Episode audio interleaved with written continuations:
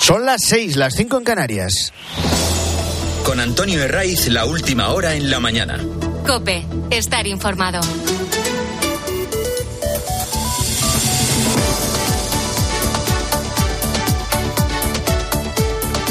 Muy buenos días, estrenamos aquí la mañana del fin de semana de Cope, es 18 de febrero y a que no hay nada mejor que madrugar en domingo. Hoy se espera que un frente barra el extremo norte peninsular va a dejar lluvias débiles, bien entrada ya la tarde, que se van a ir desplazando desde el extremo norte de Galicia por buena parte del Cantábrico hasta el Alto Ebro y llegando al Pirineo Occidental. En el resto, sin precipitaciones, con predominio de cielos despejados o con intervalos de nubes altas. La máxima en la península la vamos a encontrar en Murcia y en Gerona con 22 grados. Y luego lo que viene siendo habitual en invierno. Capitales como Soria, como Teruel, como Logroño, en las que van a tener una amplitud térmica, una diferencia de temperatura entre la madrugada y el día, bueno, en torno a los 17 o 18 grados, que eso se nota. Te acabo de contar que va a llover de forma muy débil en el norte de Galicia, aunque no va a ser excusa para no ir a votar. Eh, mirando el mapa de la AEMET, ese frente se empezaría a notar en torno a las 6 o las 7 de la tarde, ya casi terminada la jornada electoral en Galicia. Es en esta comunidad donde hoy se sitúa la noticia del día. Más de 2 millones de gallegos están llamados a las urnas. Y lo van a poder hacer desde las 9 de la mañana, es decir, eh, dentro de tres horas, hasta las 8 de la tarde, que es cuando cierran los colegios. La mayoría de los que hoy van a acudir a votar tienen ya decidido el sentido de su voto desde hace días. Como media, en otros procesos electorales, el CIS estima que en torno al 70% tiene claro su voto antes de que empiece la campaña electoral de turno.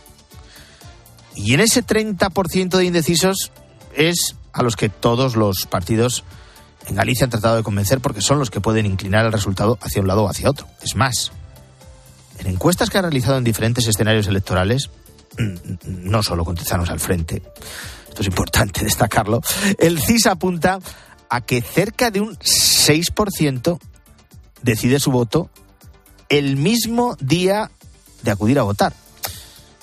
No sé, por la mañana, cuando uno se levanta, de camino al colegio o cuando llega a la mesa donde están las papeletas. Aquí habrá casuísticas de todo tipo y dirás, pues a mí no me ha pasado nunca porque lo suelo tener siempre muy claro. O sí, eh, lo cambié durante una campaña, o incluso más allá. Tenía decidido mi voto y a última hora, casi a pie de urna, mm, ha habido ocasiones en las que he cambiado de opinión. Pues habrá de todo. En todo caso, hoy Galicia decide entre dos modelos muy claros, diferentes, antagónicos, que van más allá de unas elecciones autonómicas y que van más allá incluso de las elecciones gallegas. O gobierna el PP o gobierna el soberanismo del bloque nacionalista galego. Continuidad o políticas encaminadas a la radicalidad, al intervencionismo, por ejemplo, en, materia de vivienda, eh, en la lengua, y a los permanentes tics eh, soberanistas al más puro estilo catalán y vasco, incluso balear, cuando estuvo Francina Armengol al frente del, gobierno de las islas. A los de Alfonso Rueda, al PP, la mayoría de encuestas le dan por encima de la mayoría absoluta. Aquí me van a permitir que prescinda de lo que ha venido diciendo el CIS del socialista Tezanos. Primero, por su historial de resbalones y fracasos. Y segundo, porque desde el minuto uno Sánchez se apropió del CIS como un servicio más del PSOE y lo han convertido desde hace ya años en un centro para inducir al voto. No hace falta decir hacia qué lado. El PSOE va a seguir siendo tercera fuerza, de esto no hay ninguna duda. Y de los 14 escaños que tiene ahora, sería un auténtico descalabro quedarse con 12, con 11 o incluso por debajo de esa cifra como apuntan algunos sondeos. Estamos hablando de un parlamento con 75 escaños. Pero ser tercero en este caso, ser tercero, y si no hay representación de ningún otro partido, ser el último, incluso cayendo de forma considerable respecto a los comicios gallegos de hace cuatro años, sería un consuelo para los socialistas gallegos si logran ser la muleta del BNG. Si el PP de Alfonso Rueda no saca la mayoría absoluta, a esa pinza con Gómez Besteiro de subalterno le salen las cuentas. Y aunque las cuatro mayorías absolutas de Fijo en Galicia, cuatro consecutivas, puedan llevar a la desmemoria de algunos, no sería la primera vez que ocurre que gobierna el BNG con el PSOE, o al revés, invirtiendo los papeles. Fue en 2005. Entonces los socialistas y los nacionalistas del bloque sumaron 38 escaños y Manuel Fraga, que ya arrastraba años de desgaste en el gobierno, se quedó con 37, a las puertas de seguir al frente de la Junta.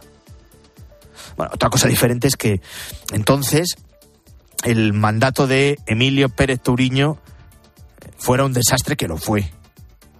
Y por eso desde entonces el PSOE no ha levantado cabeza en Galicia.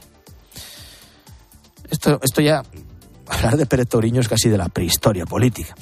Así que con la mirada más corta, con la vista puesta en los comicios de hace justo cuatro años, el PP en 2020 logró casi el 48% de los votos y 42 escaños. Son cuatro por encima de la mayoría absoluta. Ahora se conformaría con entre el 45 y el 47% de los votos. Un porcentaje que también le dejaría en ese escenario privilegiado para que Alfonso Rueda pueda seguir gobernando. En el caso del BNG, saben que van a mejorar notablemente el resultado que obtuvieron hace cuatro años. Ya entonces pasaron de 13 a 19 escaños. La gran duda, la gran duda es si el escalonado crecimiento que han venido indicando las encuestas será suficiente para aupar a Ana Pontón a la presidencia, teniendo en cuenta la caída del PSOE. Son cábalas que se empezarán a despejar a partir de las 8 de la tarde, cuando cierren los colegios.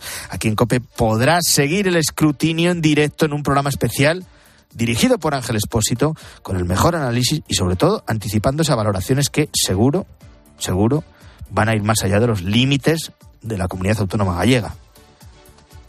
Sea cual sea el resultado, va a ser interpretado en clave nacional. Y aquí hay que volver a reconocer la habilidad de Pedro Sánchez y los suyos, no solo de sus ministros, no solo de sus socios en el gobierno y en el Congreso, también la habilidad de los medios que le acompañan fielmente en su caminar en Moncloa. Entre todos han sido capaces de dar la vuelta al relato de la campaña y cuando todo se encaminaba hacia una especie de reválida para examinar a Pedro Sánchez, ellos han hecho creer que el único que se la juega aquí es Alberto Núñez Fijo. Y la han terminado señalando como si el líder del PP haya sido el inductor de la amnistía o incluso como si vaya a ser el que la apruebe estando al Moncloa. Justo lo contrario de lo que está ocurriendo.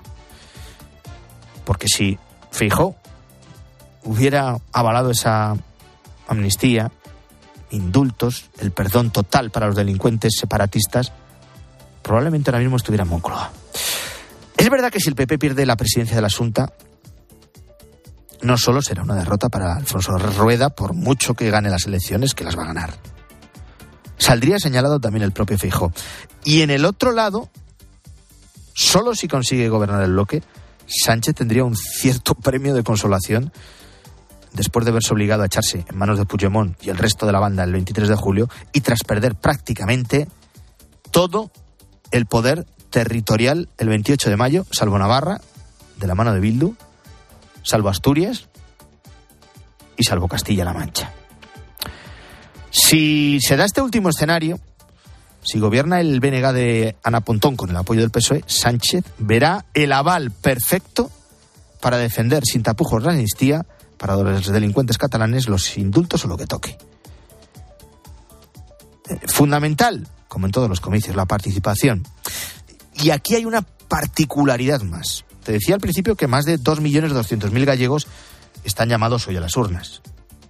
A estos hay que sumar casi medio millón de gallegos que pueden votar desde el exterior, desde Argentina, donde los, gallegos son mayoría en, en el exterior, desde Cuba, desde Brasil, desde Uruguay, Suiza, Venezuela. Estos gallegos de la diáspora pueden decantar el resultado y que el reparto final de escaños no se aclare a lo largo de esta misma noche de domingo. Veremos. Esto en Galicia. La noticia hoy sigue también en Rusia. Alexei Navalny ha sido asesinado. Su muerte ocurrió el 16 de febrero a las 14.17 hora local, como está escrito en el certificado enviado a su madre. Seguimos esperando el informe oficial de la muerte y exigimos que el cuerpo sea entregado a su familia inmediatamente. Es la voz de la portavoz de la familia del opositor ruso, Alexei Navalny. Se van a cumplir dos días ya de su muerte en una cárcel de Siberia y hay todavía muchas dudas principalmente sobre las causas de su muerte. Las explicaciones oficiales no convencen y los antecedentes de torturas en la prisión y el envenenamiento de hace tres años siguen llevando todas las miradas hacia Putin y hacia el Kremlin. Moscú dice que ha sido una muerte súbita y la familia defiende que lo han asesinado. Además, la madre del político visitó la cárcel y no no encontró el cadáver ni en la prisión ni tampoco en la morgue. Están pasando más noticias a esta hora y te las voy a contar ya en titulares con Claudia Cid. Escuchas la mañana. Otra vez en Barbate del asesinato de dos guardias civiles en este puerto gaditano. Tres agentes de la Benemérita han resultado heridos leves en una trifulca entre dos familias a las puertas del cuartel. Según la Asociación Unificada de la Guardia Civil, los clanes que se enfrentaron en Barbate estarían vinculados al narcotráfico. Despedida. Ha muerto el obispo emérito de San Sebastián, Juan María Uriarte, a los 90 años de edad. La, la Basílica de la Virgen de Begoña, en Bilbao, va a acoger mañana una misa ceremonia por el alma de Monseñor señor Uriarte. Oriente Próximo. Estados Unidos cree que Israel tiene una oportunidad extraordinaria de normalizar sus relaciones con buena parte de los países árabes y de integrarse más en la región. Desde el gobierno de Netanyahu anuncian una inminente ofensiva en Rafah, al sur de la Franja de Gaza. Nuevo negocio. El expresidente de los Estados Unidos, Donald Trump, ha lanzado una marca de zapatillas después de que el Tribunal de Nueva York le impusiera una multa de 355 millones de dólares por actividades fraudulentas en su empresa y le prohibiese, le prohibiese hacer negocios durante los próximos tres años en esa ciudad. Así ha comenzado la mañana del fin de semana de COPE. Ya sabes que nos vamos hasta las ocho y media. Para esa hora nos situaremos ya al filo de que abran los eh, colegios electorales en Galicia. Ahora son las seis y trece, cinco y trece en Canarias.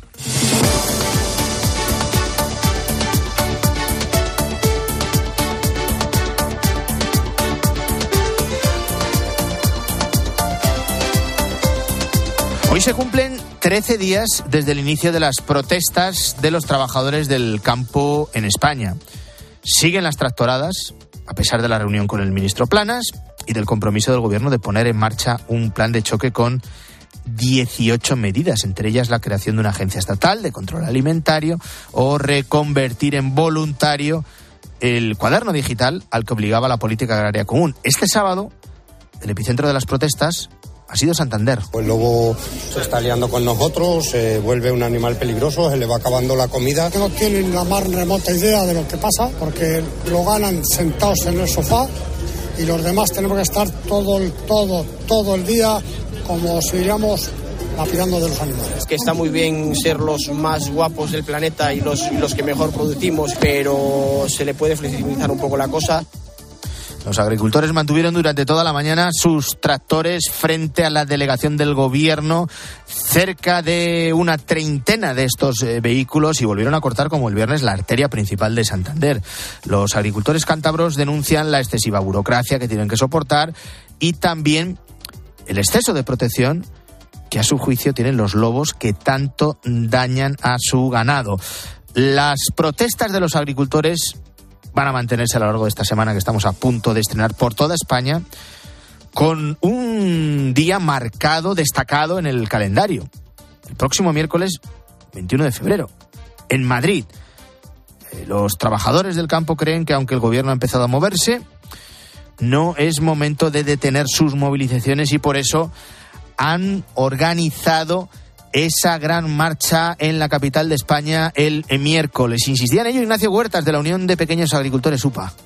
Ha habido avances, sí, pero que aquí queda un camino por recorrer muy importante y que desde luego esto hace que nosotros, nuestro planteamiento es seguimos con el calendario de movilizaciones, vamos a seguir con él, ahora con más fuerza que nunca, porque lo que necesitamos es que esa presión se le traslade ya de una vez por todas a las administraciones. Y todo esto hay que mirar también a Oriente Medio, más de cuatro meses después del ataque terrorista de Hamas sobre Israel el gobierno sigue sin aclararse. Este sábado lo hemos visto con toda crudeza en una manifestación que ha recorrido las calles de Madrid, la marcha que reunía unas eh, 3.000 personas. Estaba convocada por los sindicatos y organizaciones humanitarias bajo el lema Libertad para Palestina, no a la impunidad, fin a la masacre. Y aquí lo novedoso es que por primera vez un ministro del PSOE, si les pregunto cuál puede ser, el que acuda a una manifestación marcadamente pro-palestina, pues seguro que más de uno, más de dos, más de tres acierta. Sí, sí, sí.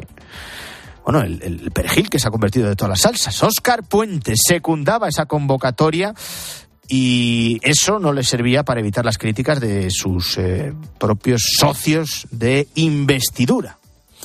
La líder de Podemos, Yone Belarra, en esa manifestación pro-palestina cargaba contra el PSOE. Hoy estamos aquí para denunciar la operación de maquillaje del Partido Socialista que está intentando a través de esta movilización.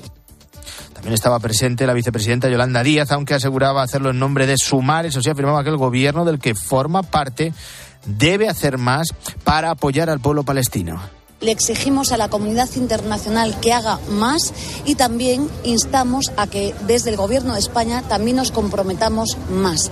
Es imprescindible acabar ya con esta barbarie.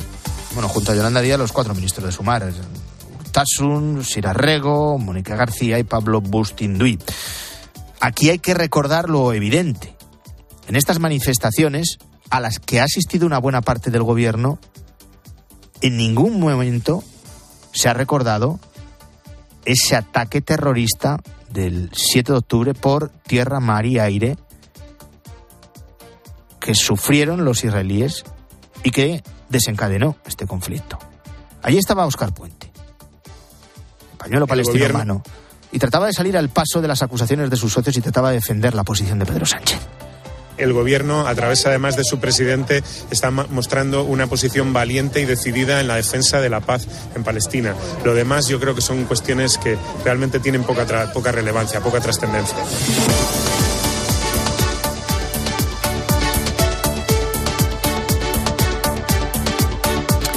Hoy miramos a Galicia así con esas elecciones autonómicas y lo hacemos también por ese homenaje en el pueblo de Marín en Pontevedra, homenaje a los 21 fallecidos en el naufragio del Villa de Pitancho, el buque rastrero que se hundió frente a las costas de la isla canadiense de Terranova el 15 de febrero de 2022. Se ha cumplido un aniversario, se ha cumplido dos años, segundo aniversario de la tragedia, y todavía quedan muchas cuestiones por esclarecer. El Sapeñasco.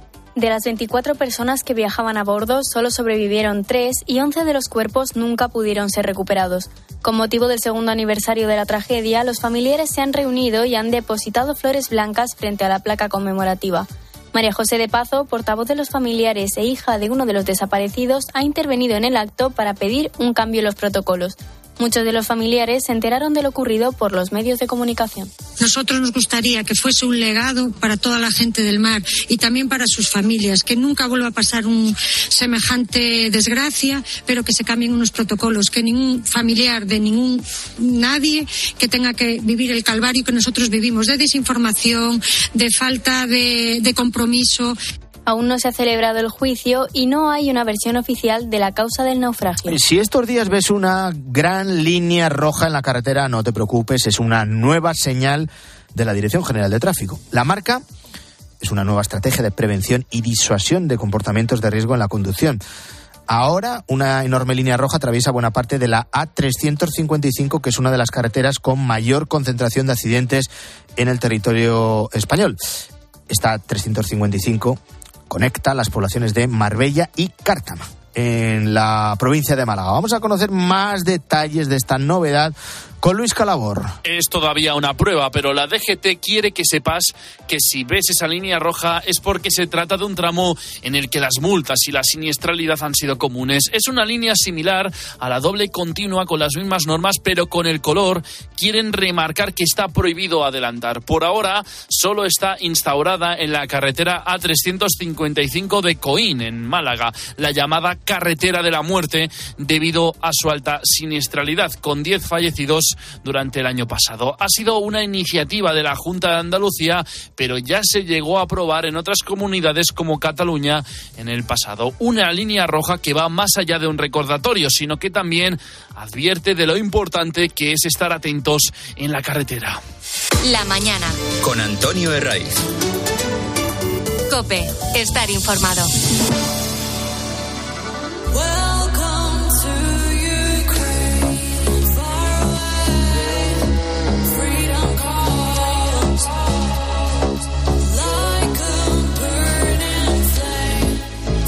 Esta semana que estamos a punto de estrenar, el próximo sábado 24 de febrero, se van a cumplir dos años del inicio de la guerra en Ucrania.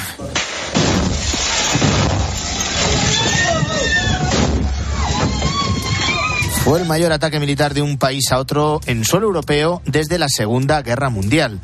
Los rusos iniciaron una invasión terrestre y provocaron que más de 7 millones de ucranianos abandonaran el país y que otros 7 millones se desplazaran de las ciudades y pueblos del este a otros puntos del país.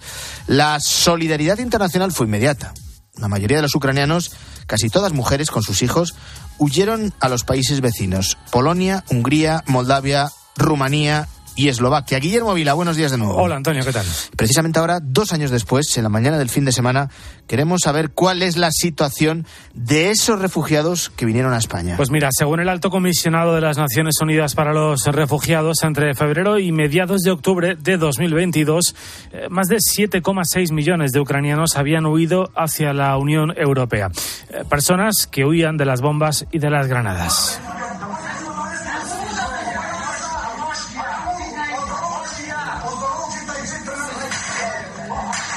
Pero eh, personas, Antonio, que dejaban también al huir de su país todo aquello que conocían. Eh, una vida más o menos confortable, sus amigos y en muchos casos trabajos cualificados y bien remunerados. Al otro lado del viaje estaba la paz, sí, pero también un horizonte lleno de incertidumbre.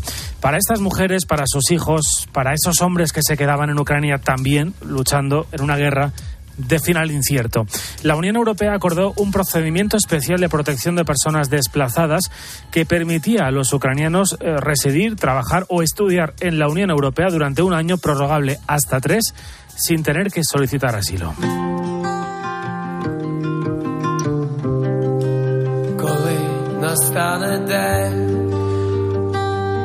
En España, más de 180.000 personas se acogieron a ese mecanismo. Solo Reino Unido, República Checa, Alemania y Polonia han acogido a más ucranianos. El 62% son mujeres y 3 de cada 10 son menores de edad.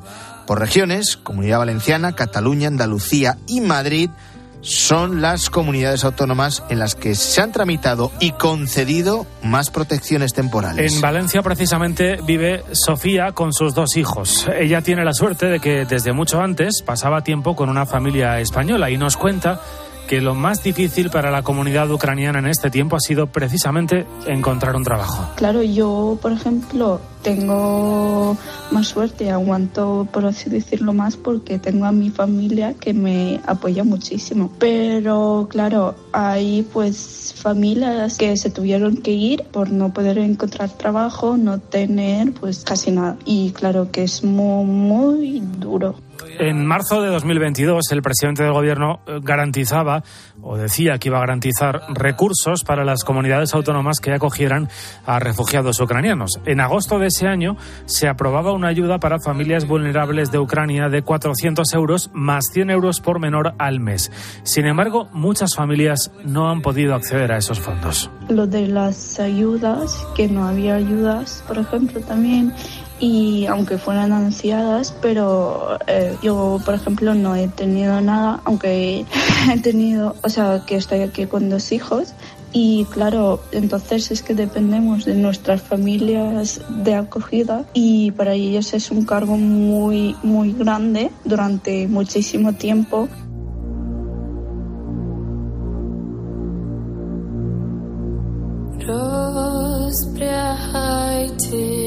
Me gustaría mucho que acabara ya la guerra, que no mueran esos jóvenes que están en la, en la guerra, que se unan muchas familias que se han ido ya afuera. Es el deseo compartido de todos los ucranianos que huyeron de las bombas, que ese infierno acabe de una vez y que puedan volver a reunirse con su familia. Agradecen y mucho a España, a las familias de acogida, la oportunidad de vivir en paz, pero efectivamente, Antonio, la, la, mayoría de los ucranianos sueñan con volver a casa. Entre esas familias de acogida, la de Noelia, también en Valencia. Con ellos ha estado Yegor, un niño de nueve años. Generoso, bueno, sensible, que nos ha enseñado muchos valores no solo eh, a su papi y mami de España, como él nos llama, sino pues bueno, también a todo nuestro entorno y nosotros pues bueno, muy felices ¿no? de, de poder contribuir con este granito de arena, de poder dar esa infancia que es tan importante para el desarrollo en los primeros años de vida, como salir a la calle sin miedo, poder ir al colegio, eh, jugar en un parque, Diego ha estado muy a gusto en España, pero obviamente, como todos los niños, echa de menos su casa, su país, sus amigos. Tengo ganas de ir a la Ucrania a cole y jugar con todos mis amigos. En España hay muchas asociaciones que han ido haciendo de enlace entre las familias ucranianas y las españolas, entre ellas la de Alicia y Germán. La Navidad de 2022 la Fundación Más Vida les propuso si querían acoger a alguno de los niños que llegaron en autobús desde Ucrania. A toda la familia le pareció una gran idea para poner su granito de arena y así conocieron a Sofía de 11 años. Este verano no estamos en Menorca, luego en Portugal. Me estaba en campamento, estaba muy chulo, me pasaba muy bien. También esta familia es muy mona y me quiero mucho de ellos. Bueno, hace dos años la solidaridad fue tremenda, llevó a miles de familias a acoger a ucranianos, incluso a organizar viajes improvisados a la frontera para llevar ropa, medicinas, alimentos. Y como suele ocurrir, el peligro es que Guillermo, dos años después, esa solidaridad se vaya diluyendo. Sobre todo, Antonio, cuando hay otros conflictos, como el de Oriente Próximo, que han hecho, digamos, virar los ojos del mundo. Sin embargo, la guerra sigue y lo estamos viendo este mismo fin de semana y sus consecuencias también. Esta pasada semana, la ministra de Defensa, Margarita Robles, visitaba a los familiares de combatientes ucranianos que pasan unos días de descanso en la Residencia Militar de Acción Social de Descanso La Plana, en Castellón. Es uno de los proyectos que buscan mantener viva esa llama de la solidaridad. Se le encoge a uno el corazón cuando te cuentan sus propias experiencias. Alguna de las señoras que estaba aquí me decía que tenía mala conciencia porque mientras ella estaba aquí, su marido estaba combatiendo, estaba en el frente. Ha habido otra viuda que lloraba porque había perdido a su marido. Lo importante es que sepan que España está con Ucrania. Esta operación humanitaria de apoyo a Ucrania tiene previstas ocho rotaciones. En total se van a recibir en este centro unas 50 personas con una estancia aproximada de 15 días divididas en dos periodos separados por Semana Santa. Es una ayuda, una más, para los ucranianos que desde hace ya dos años sufren las consecuencias de la guerra.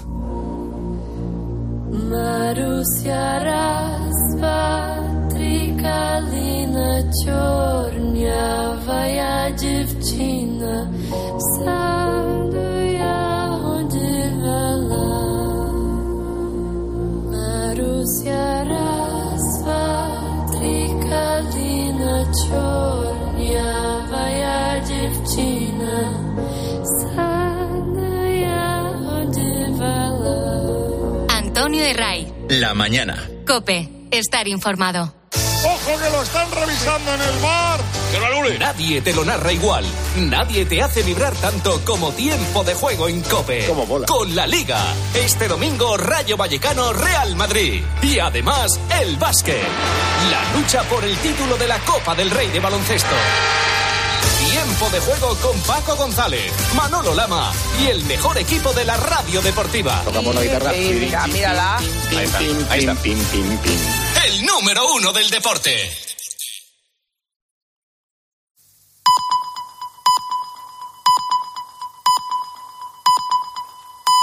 Son las seis y media, las cinco y media en Canarias. Con Antonio Herraiz, la última hora en la mañana. Cope, estar informado.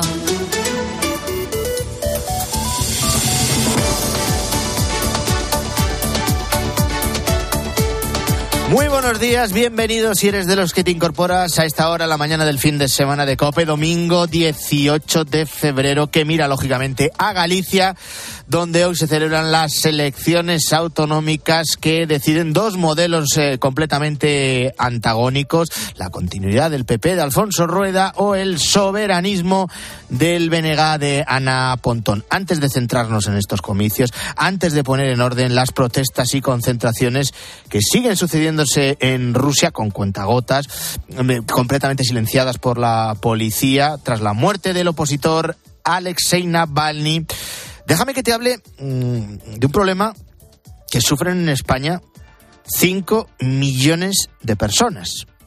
Te estoy hablando del insomnio crónico. Este dato eh, de los 5 millones que sufren insomnio crónico lo aporta la Sociedad Española del Sueño. Y aquí los factores eh, son diversos, pero sí que hay un elemento que ha hecho crecer esa cifra. Y es el uso del móvil antes de dormir, que es uno de los numerosos factores que puede provocar esa alteración. Lógicamente no es el único. Lo saben muy bien algunos expertos en cronobiología como Marta Garaulet. La doctora añade al uso del móvil a última hora de la noche varias cuestiones más. Una parte importante la tiene la luz eh, eléctrica de la noche, sobre todo luz intensa y azulada, que es la del móvil, pero sobre todo también está relacionado con la velocidad a la que vivimos y también con que nos acostamos cada vez más tarde.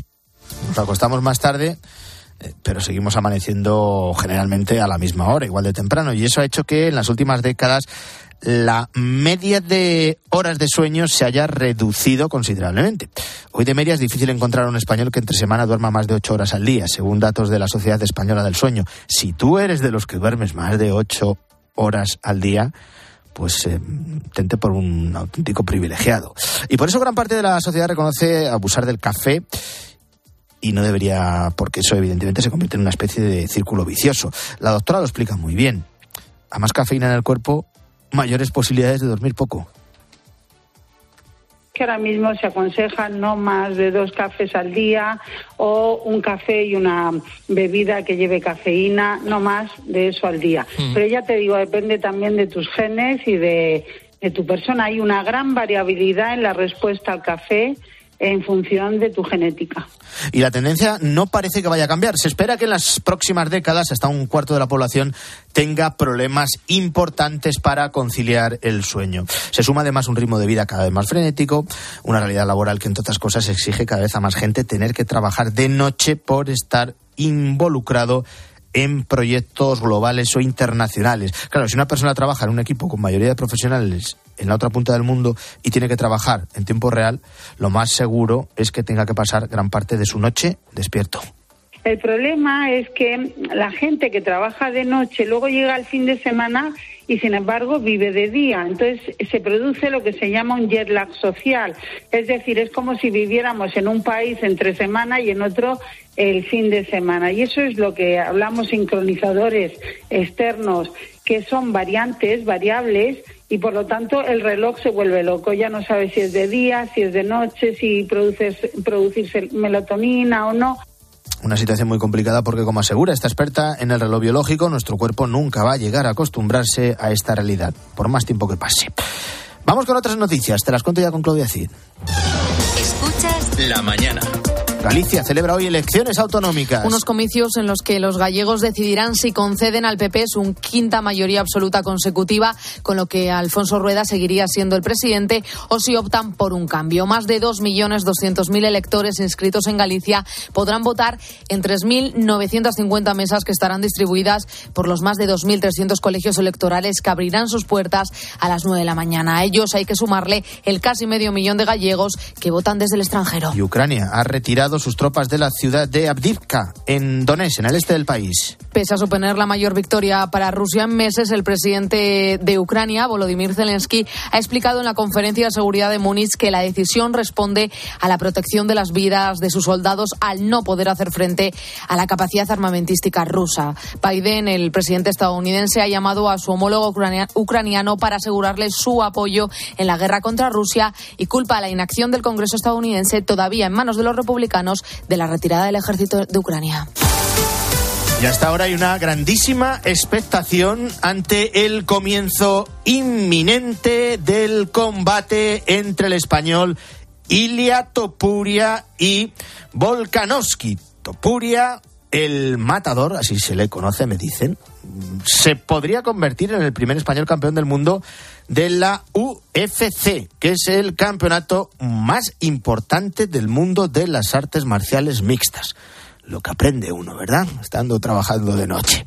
Por lo demás, el Atlético de Madrid y el Barça no fallan en su partido de liga y ganan sus respectivos partidos. Nacho Camuñas. Sí, los de Simeone han goleado a Las Palmas por 5-0 en el último partido antes de medirse al Inter de Milán en la ida de los octavos de Champions. El Barça de Xavi ha sufrido más y ha conseguido la victoria por 1-2 ante el Celta con un gol de penalti de Lewandowski en el 97. Así valora el técnico azulgrana el partido de su equipo en Vigo. Creo que el equipo ha hecho un esfuerzo, eh, actitud, compromiso, implicación. Ya dije que la decisión que tomé era para esto. Y bueno, de momento está saliendo bien. Y desde la decisión, 10 puntos de 12. Y además el equipo creo que ha hecho un paso adelante. Hoy nos ha costado, es verdad, en el último tercio del generar.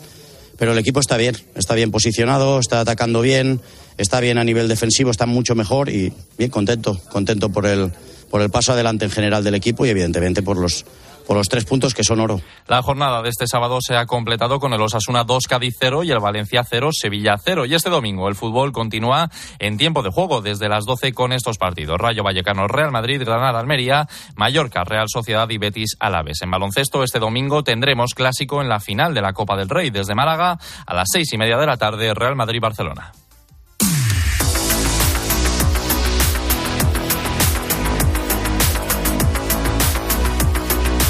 A las 6 y 37 repasamos los periódicos de este domingo. Guillermo Vila, buenos días, ¿cómo estás? Aquí seguimos, Antonio. Día de elecciones en Galicia. Hoy los periódicos ponen el foco en lo decisivas que pueden ser para España y sobre todo para el futuro político de Alberto Núñez Fijo. Sí, hoy son varios los periódicos, Antonio, que coinciden en apuntar al líder del PP que, como dice el mundo, se juega su hegemonía en Galicia. Sánchez asume el papel secundario del PSOE en el test de estrés para Feijó.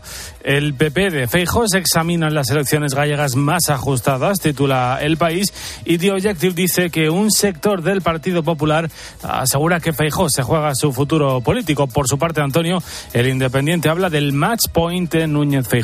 Son cuanto al presidente del PP, pero ¿qué se juega el Partido Socialista en estas elecciones? Bueno, Galicia confirma la transformación del PSOE en subalterno de nacionalismos e independentismos, titula el debate. Dice El Mundo que Sánchez se juega a sufrir un fuerte castigo y que democracia orensana es la gran incógnita. Sobre el papel de los de Ana Pontón, el Confidencial asegura que el estirón del bloque será inútil si el PSOE firma una catástrofe.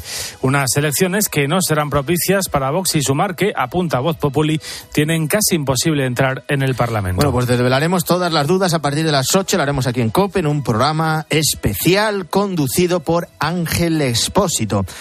Y más allá de las elecciones, Guillermo Vila, Ucrania centra casi todos los titulares. El mundo ha acompañado al ejército ucraniano en su retirada de Abdika, de la ciudad estratégica de Abdika. Los soldados admiten que no pueden devolver el fuego enemigo por falta de armamento.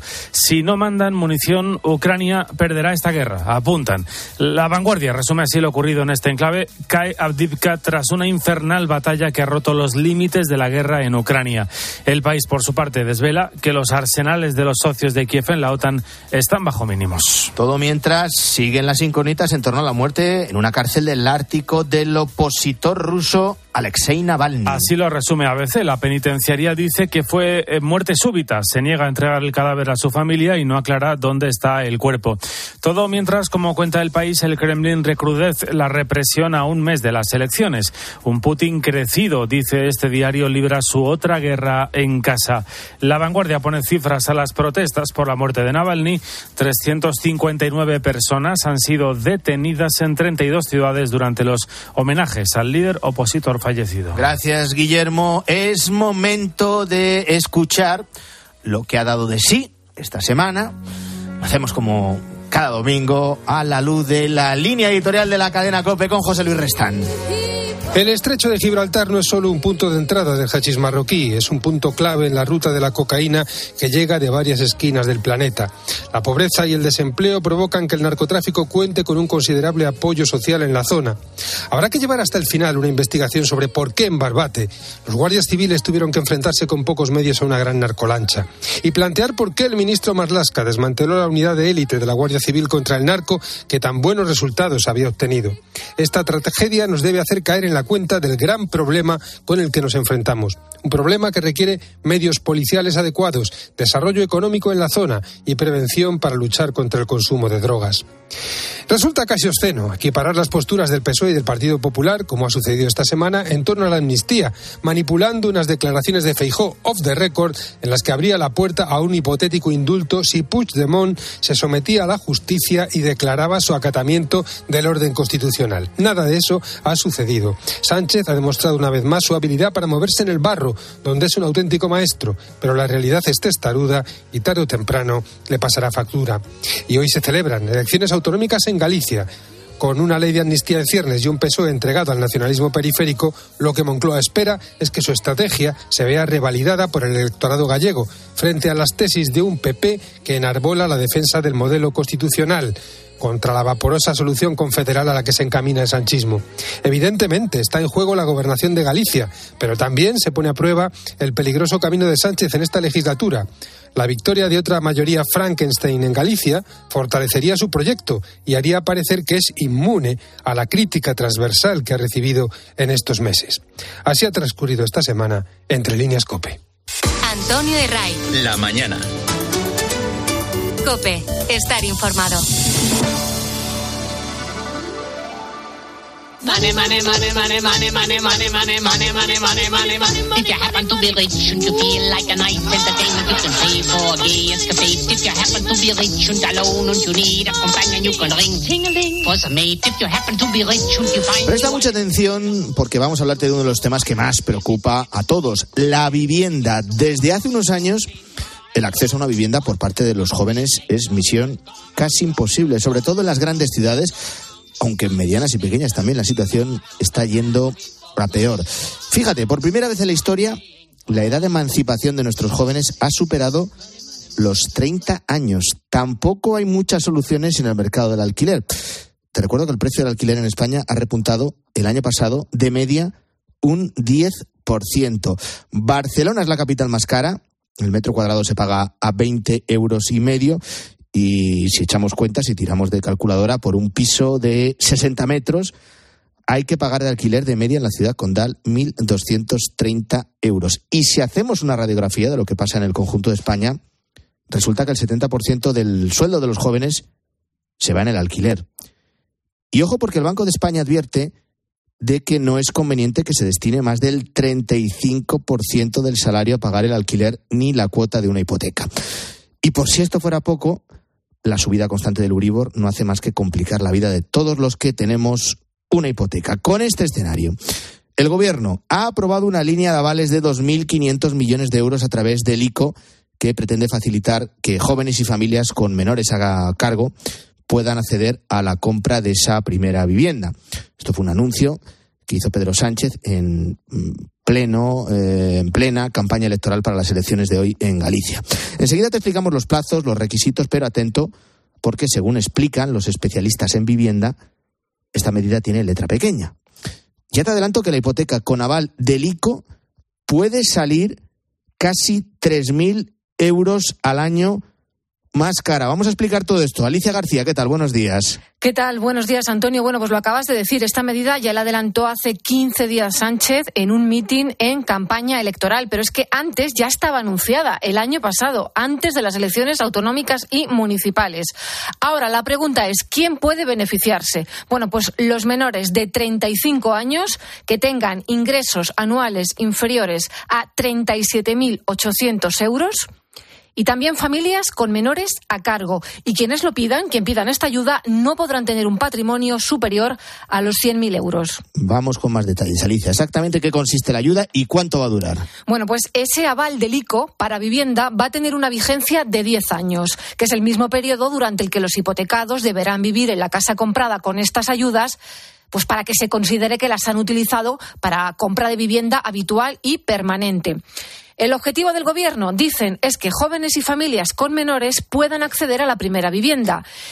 El problema que pretende resolver esta nueva línea de avales es el de hogares que no cuentan con los ahorros necesarios para comprar una casa con hipoteca. Realmente son personas que, que, un aval les puede ayudar a asumir una cuota mensual que podrían asumir, pero en cambio nunca les llega para la entrada. O sea, esto busca las personas que la parte mensual la pueden asumir, pero por los ingresos que tienen, llegar a acumular el 20% de la vivienda, llegar a ahorrar 60, 70 mil euros, pues se les hace muy difícil.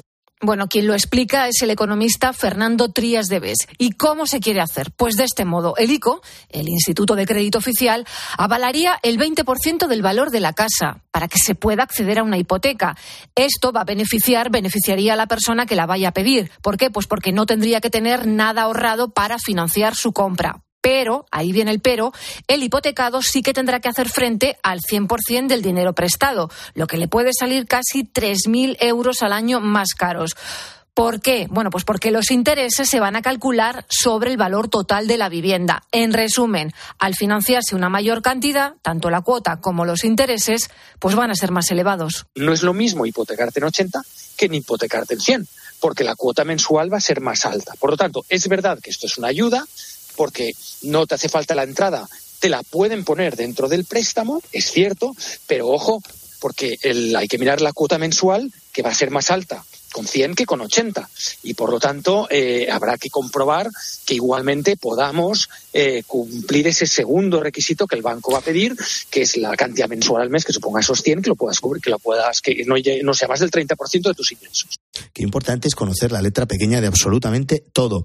Eh, hay que traducir esto. Los beneficiarios del aval van a poder conseguir una hipoteca que cubra hasta el 100% de la compra de la casa en vez del el 80% que viene siendo lo habitual. El banco prestará más dinero. ¿Y eso qué va a hacer? Pues aumentar el importe de las mensualidades y el precio total de la hipoteca. Algunos portales de Internet con paradores de precios calculan que pedir una hipoteca con este respaldo público costaría un 25% más que si no se contara con esta ayuda. Sí, Antonio, otra clave más. Este aval del 20% no significa que el gobierno vaya a dar esa cantidad a la persona que se quiera hipotecar, sino que en caso de impago, solo en ese caso, sería el ICO el que respondería ante el banco. Isabel Rodríguez es la ministra de Vivienda. Para que se entienda el mecanismo, lo que hace el Gobierno es, a través del ICO, dar esta garantía del 20% del, del aval. El otro 80%, eh, las garantías son eh, las que el banco acuerde con el cliente eh, en su relación contractual. Nosotros venimos a dar cobertura a ese 20% eh, adicional y, por tanto, nuestra vinculación lo es con, con, el banco, no con el, con el cliente final.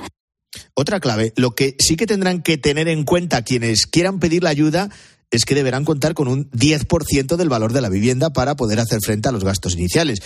Esos gastos asociados a la compraventa y a la hipoteca, como detalla Leandro Escobar, que es profesor de economía de Comillas y CADE y además especialista en mercado inmobiliario. Uno compra vivienda, no está comprando simplemente por el precio al que acuerda con el vendedor, sino que además hay una serie de gastos adicionales que tienen que ver pues con eh, lo que cuesta pues, el asesoramiento que uno pueda tener, eh, lo que cuesta bueno, pues, el notario registrado y sobre todo lo que cuestan los impuestos asociados, ¿no? los tributos asociados al respecto. Bueno, y otra de las críticas que está levantando esta medida es que los bancos al final pueden encarecer las hipotecas. ¿Esto podría pasar? Bueno, pues lo hemos preguntado también al profesor Escobar y nos dice que sí, que podría. A ver, es verdad que los mercados funcionan un poco en este sentido y es que, bueno, pues si se ve que el eh, acreditado, el, el deudor, tiene una capacidad mayor de acometer compras eh, mayores, pues quizá las entidades puedan intentar aprovechar eh, bueno, pues un mayor eh, coste ¿no? en las operaciones. Esperemos que esto no sea así, porque es verdad que al tener menos riesgo de operación, pues eh, hasta tendría que ser justo, justo al revés. ¿no? Te estamos hablando de los avales ICO para la compra de la primera vivienda, de las condiciones para el acceso a esa línea de avales para los jóvenes de no más de 35 años y familias con menores a cargo. Te estamos hablando sobre todo también de lo que no deja de ser la letra pequeña. Y todo esto que estamos contando eh, sería a nivel estatal. Pero ahora mismo, Alicia, ya hay varias comunidades autónomas que cuentan con avales que facilitan la compra como Andalucía, la Comunidad de Madrid o la región de Murcia. De hecho, el PP ha acusado al gobierno de copiar la medida. Sí, pero si nos fijamos dentro del gobierno, la aprobación de estos avales hipotecarios pues ha provocado también roces. El pasado lunes Podemos se desmarcaba de la medida y eso que fue anunciada en un principio cuando Podemos formaba parte de la anterior coalición gubernamental. Y este martes llegaban las críticas de Sumar, desde la propia vicepresidenta Yolanda Díaz. Es evidente que el fomento de la compra de vivienda, además eh, amparado con el aval del 20% de, de capitales de, rentas públicas, bueno, va a tener un impacto probablemente de seguir eh, subiendo el precio de la vivienda. Por tanto, manifestamos una discrepancia. Vamos, que están haciendo un pan con unas tortas, lo hemos escuchado. No se ponen ni de acuerdo los socios del gobierno con esta medida. Los eh, cálculos iniciales del PSOE son que 50.000 personas se puedan beneficiar de estas ayudas. Veremos qué pasa al final. Veremos cuántas personas, cuántos jóvenes se acogen a esas ayudas. Todavía no se conoce qué entidades estarán dentro de la medida, pero desde el gobierno confían en que la mayoría de los bancos se adhieran. Veremos también qué pasa con esto. La mañana. Con Antonio Herraiz. Cope, estar informado. El 18 de febrero se decide el futuro en Galicia. Los candidatos a la presidencia de la Junta se la juegan en las urnas. Ana Samboal estará acompañada por el mejor equipo de colaboradores y expertos para el análisis más completo de los resultados, los posibles pactos de gobierno, los protagonistas y las consecuencias en la política nacional. Programa especial Elecciones Gallegas. El domingo a las 10 de la noche en 13.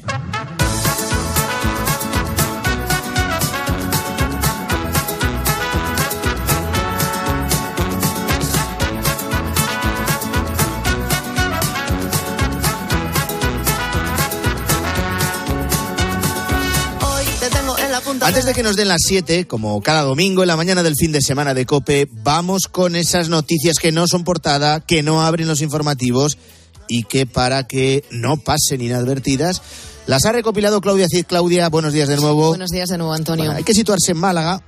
Concretamente vamos a ir hasta una farmacia de la capital de la Costa del Sol. Allí una trabajadora se enfrentó a uno de los momentos sin duda más tensos de su vida.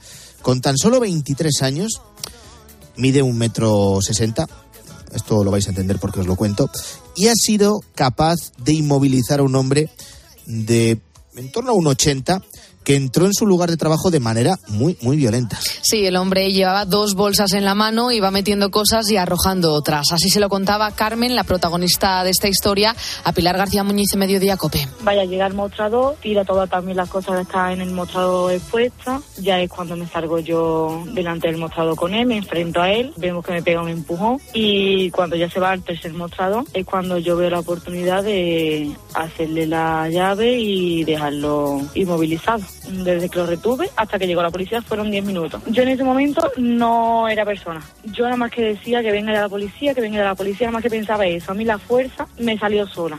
Y te preguntarás que cómo ha sido capaz, pues esta joven, de retener a un hombre que le saca más o menos casi una cabeza. Pues es muy sencillo. Ella llevaba casi cinco años entrenando defensa personal, pero claro, no es lo mismo entrenarlo que verse ahí frente a frente con alguien pues que realmente te está atacando. Y yo siendo sincera, Antonio, no hubiera sido capaz de hacer lo que hizo esta chica, ¿eh? Bueno, ya sabes las recomendaciones siempre de la policía, que no se enfrenten a los delincuentes. En este caso, la verdad es que hay que reconocerle la valentía esta joven. En Madrid, nos situamos ahora. Los bomberos han rescatado esta semana a un ejemplar de búho real que estaba herido en una pata y atrapado en la fachada de un edificio.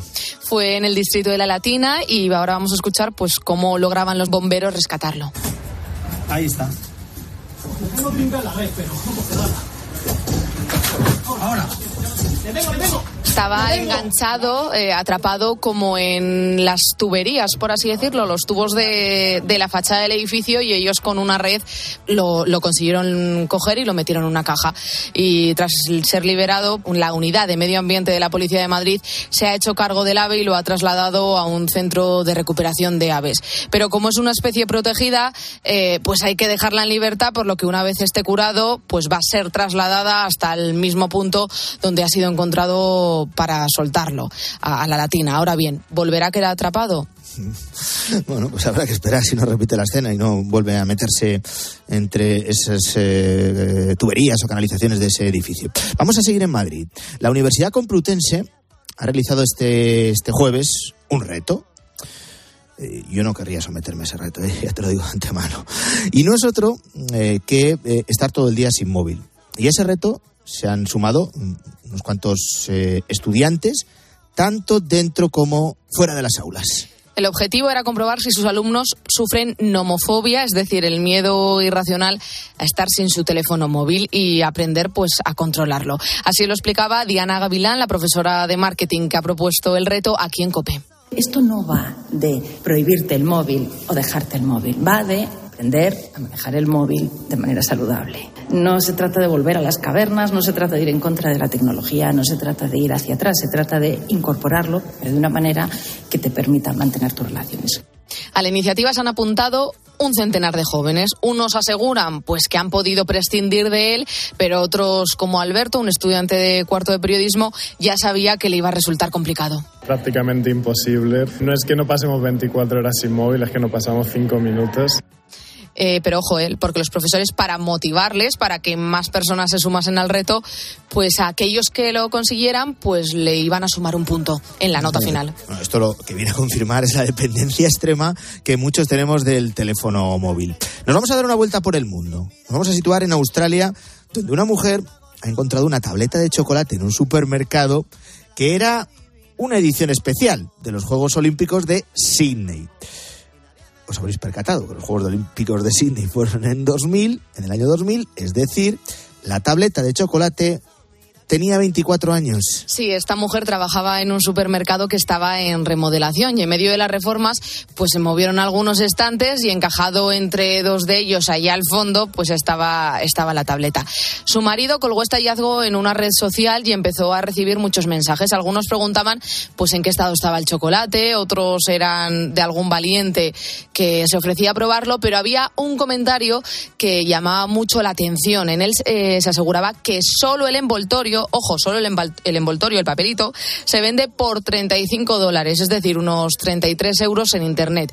Y que si fuera él, pues que se aferraría a esa tableta porque su valor podría seguir subiendo. Bueno, estas son las cosas del mercado del coleccionismo que está repleto de gente dispuesta a pagar una cantidad importante de dinero por artículos exclusivos, así que nunca se sabe. Y ahora, estate muy atento, porque esto que te vamos a contar no solo es una noticia curiosa, eh, se podría decir que es una muy buena noticia. Investigadores de la Universidad de Florida, en Estados Unidos, y de la Universidad Nacional Yang Chiao Tun, esto está en Taiwán, han desarrollado un nuevo test de saliva capaz de detectar el cáncer de mama en solo cinco segundos. Es un dispositivo que detecta los biomarcadores, es decir, aquellas sustancias pues que se producen antes de que se tengan los primeros síntomas, incluso antes de que se pueda detectar, en este caso, en una mamografía el cáncer. Así lo explicaba el divulgador científico Jorge Alcalde en la linterna. Son una tipología de anticuerpos, de antígenos, y lo que se ha presentado ahora es el primer ensayo con un aparatito muy sencillo que cabe en la palma de una mano, que tiene un precio muy reducido,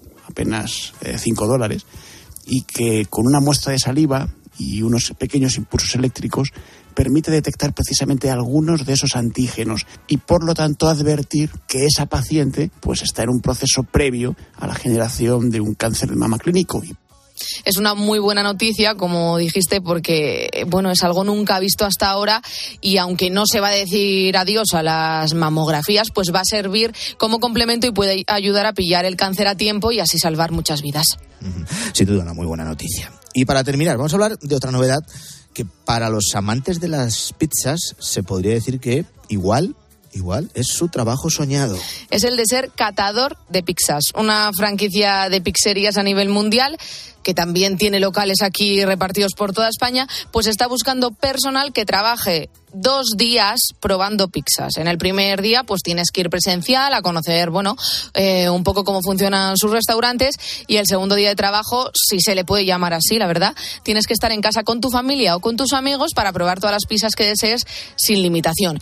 ¿Y cuál sería el salario? Bueno, pues mil euros libres de impuestos, limpios todo para ti, y un año de pizzas gratis a domicilio. No está nada mal. Yo sé más de uno que se está ya eh, haciendo la idea de cómo apuntarse a esta iniciativa. Gracias, Claudia, que nos dan las siete.